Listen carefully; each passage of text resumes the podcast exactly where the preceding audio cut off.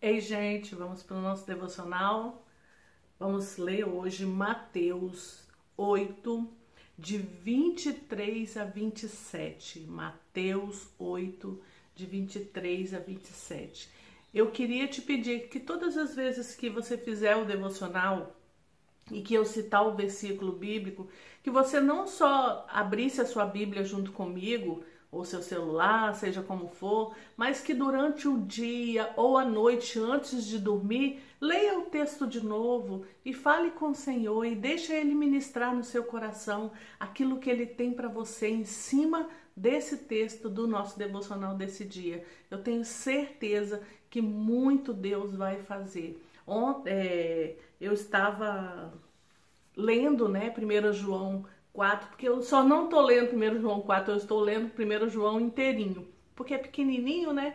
Aí eu comecei, eu estou lendo e vou fazer essa leitura como eu propus a você, eu estou fazendo até o final do mês de abril. Então eu, eu comecei a ler e pedindo ao Senhor para ministrar e foi entrando a palavra assim no meu coração e eu sei que lendo ele todos os dias muitas coisas o Senhor vai fazer na minha vida e muitas transformações vão acontecer na minha vida. Por isso que eu compartilhei com vocês esse desafio de estar lendo todos os dias o mesmo texto. E é tão engraçado que depois que eu lancei esse desafio para vocês, eu recebi um livro que eu tinha comprado, já tinha uns 15 dias do pastor Luciano Subirá. E ah, o início do livro fala sobre o quê?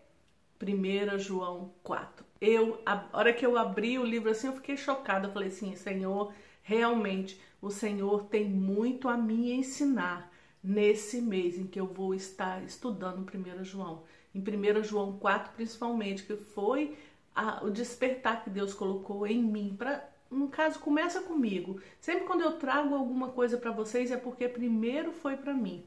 E hoje o que Deus quer falar com a gente está em Mateus 8, 23 e 27. Vamos ler? Entrando ele no barco, seus discípulos o seguiram. De repente, uma violenta tempestade abateu-se sobre o mar, de forma que as ondas inundavam o barco. Jesus, porém, dormia. Os discípulos foram acordá-lo, chamando: clamando: Senhor, salva-nos, vamos morrer. Ele perguntou: Por que vocês estão com tanto medo, homens de pequena fé?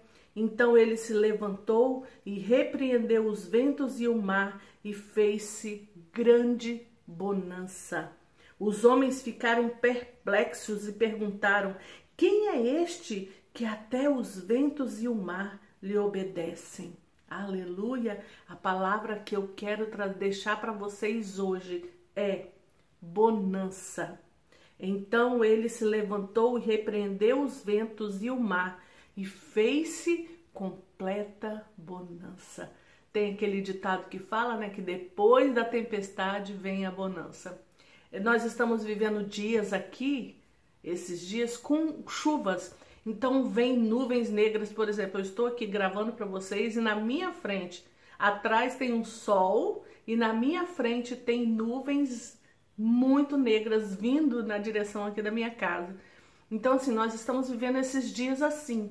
E sempre quando vem essas nuvens bem carregadas, essas nuvens bem negras, chove bastante, às vezes aqui dá muito relâmpago, né, muito trovão. Então, às vezes vem essas nuvens assim bem carregadas, essa chuva forte e depois quando vem o sol, eu sempre fico admirando, eu sempre fico olhando porque depois que passa a tempestade, que o sol volta, eu não sei se você já reparou, a sensação que eu tenho é que o sol brilha mais. Lógico que não é, né? Mas a sensação que dá é que o brilho dele tá maior e que, que tá mais, né? Mas por quê? Tá tudo molhadinho, as flores, as plantas, tá tudo molhadinho, bate o reflexo daquele sol maravilhoso em cima, uh, fica lindo. Aí vem o arco-íris, né? Vem um monte de coisa. Então, comece a reparar depois da tempestade, quando estiver chovendo onde você mora.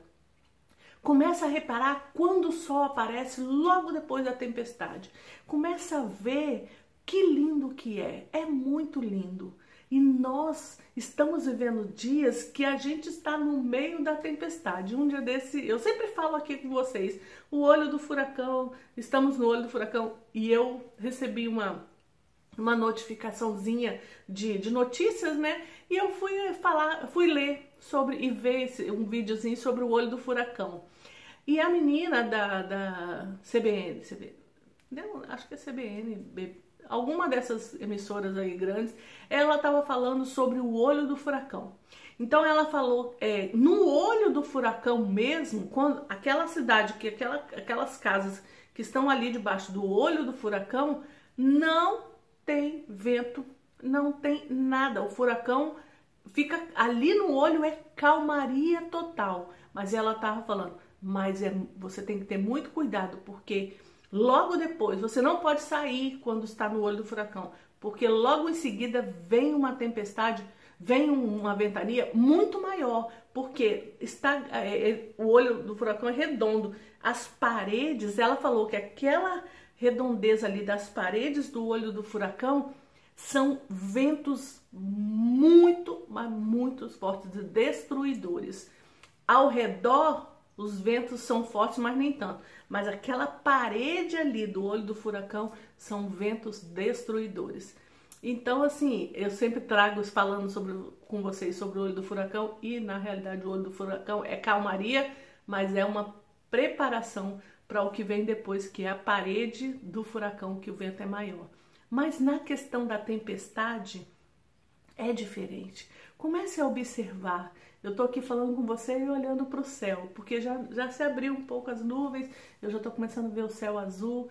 Então, assim, depois da tempestade vem a bonança, é muito real. É muito real isso. Quando Jesus é, repreendeu a tempestade, o detalhe é que Jesus, o, as, as ondas estavam cobrindo, cobrindo um barco. Os discípulos estavam apavorados e as ondas gigantes cobriam o barco. E Jesus fazia o quê? Dormia. Quem consegue dormir no meio de uma tempestade? Esses dias que aqui teve muito trovão e muito relâmpago, na madrugada eu acordei com o barulho dos trovões que chega balançavam as janelas. Então, naturalmente, você acorda com os barulhos. Falta luz, às vezes muito barulho de trovões e pá, relâmpagos. Você acorda. Jesus, porém, dormia. Por quê? Ele sabia que o Pai, que ele, que tinha é, o poder de acalmar aquela tempestade, trazer a bonança. Ele sabia quem ele era. Ele tinha a identidade dele era né, aquela coisa assim forte. Ele sabia quem ele era. E ele era só dar um comando e a tempestade foi embora e veio grande bonança. Os discípulos poderiam ter feito isso? Poderiam, mas só que eles estavam ainda numa fase de treinamento.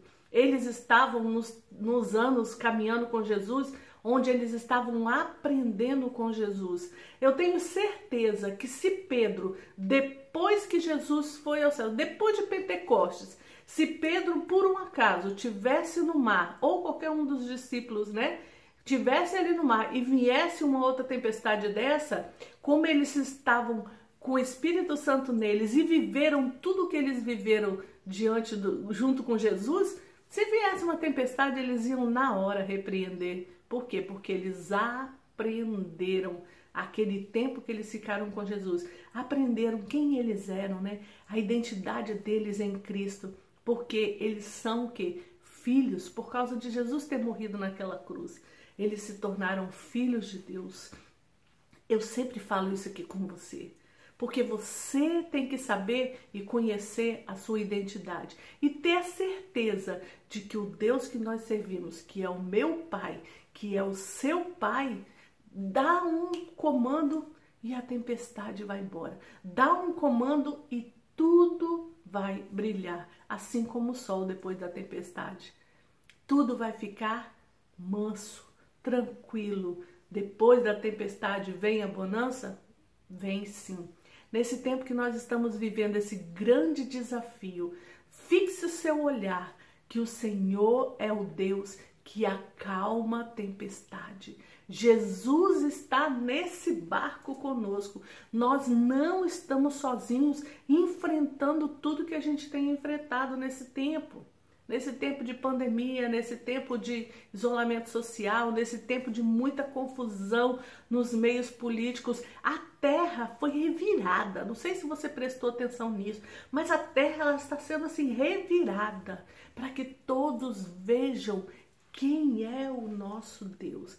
Porque quem é servo, quem é, sabe quem ele é, quem tem identidade de Cristo cravado nele, sabe quem ele é e sabe que esse tempo aí não vai abalar eles, porque Jesus está no barco com você, Jesus está no barco comigo. Então cai o mundo ao redor, mas eu estou firme na rocha que é Jesus. Eu sei quem eu sou por causa dele. Então, na hora que ele quiser, a bonança vem. Essa tempestade acaba.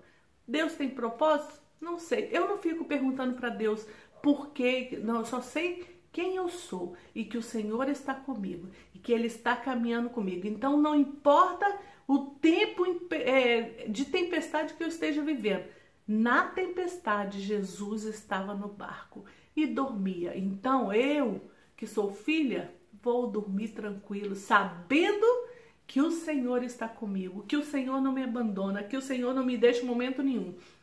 Vou guerrear as guerras sim, vou lutar sim, vou, vou estar ali clamando, vou estar ali orando e vou estar agradecendo por tudo que Ele faz e por tudo que Ele vai fazer. Então, o que eu quero dizer aqui para você, que estamos vivendo nessa tempestade, sim, mas depois da tempestade vem a bonança. Então já fixe os seus olhos na bonança que está para vir, na calmaria, na tranquilidade que estamos para viver, porque o Senhor vai fazer e vai tirar essa, essa tempestade, essas nuvens negras que estão por cima das nossas cabeças. E nós não vamos dar glória só depois, nós já vamos começar a dar glória a Deus Hoje, no meio da tempestade, nós já vamos começar a glorificar e dizer ao Senhor: Obrigado, Senhor, porque o Senhor está comigo em todos os momentos. O Senhor nunca me abandona. O Senhor segura na minha mão e na hora que eu não aguentar, o Senhor me carrega no colo e o Senhor está comigo nesse barco. Muito obrigado, Senhor. E eu sei em quem tenho crido e estou bem certo que é poderoso para transformar, mudar toda essa situação em que nós estamos vivendo. Você crê assim? Se você não crê, precisa mudar isso agora, hoje, porque tenha certeza que Ele está com você no meio dessa tempestade e que ela vai passar.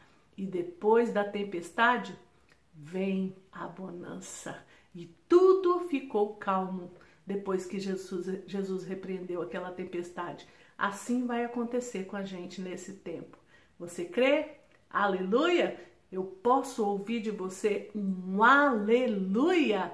Glórias sejam dadas ao Senhor. Aleluia!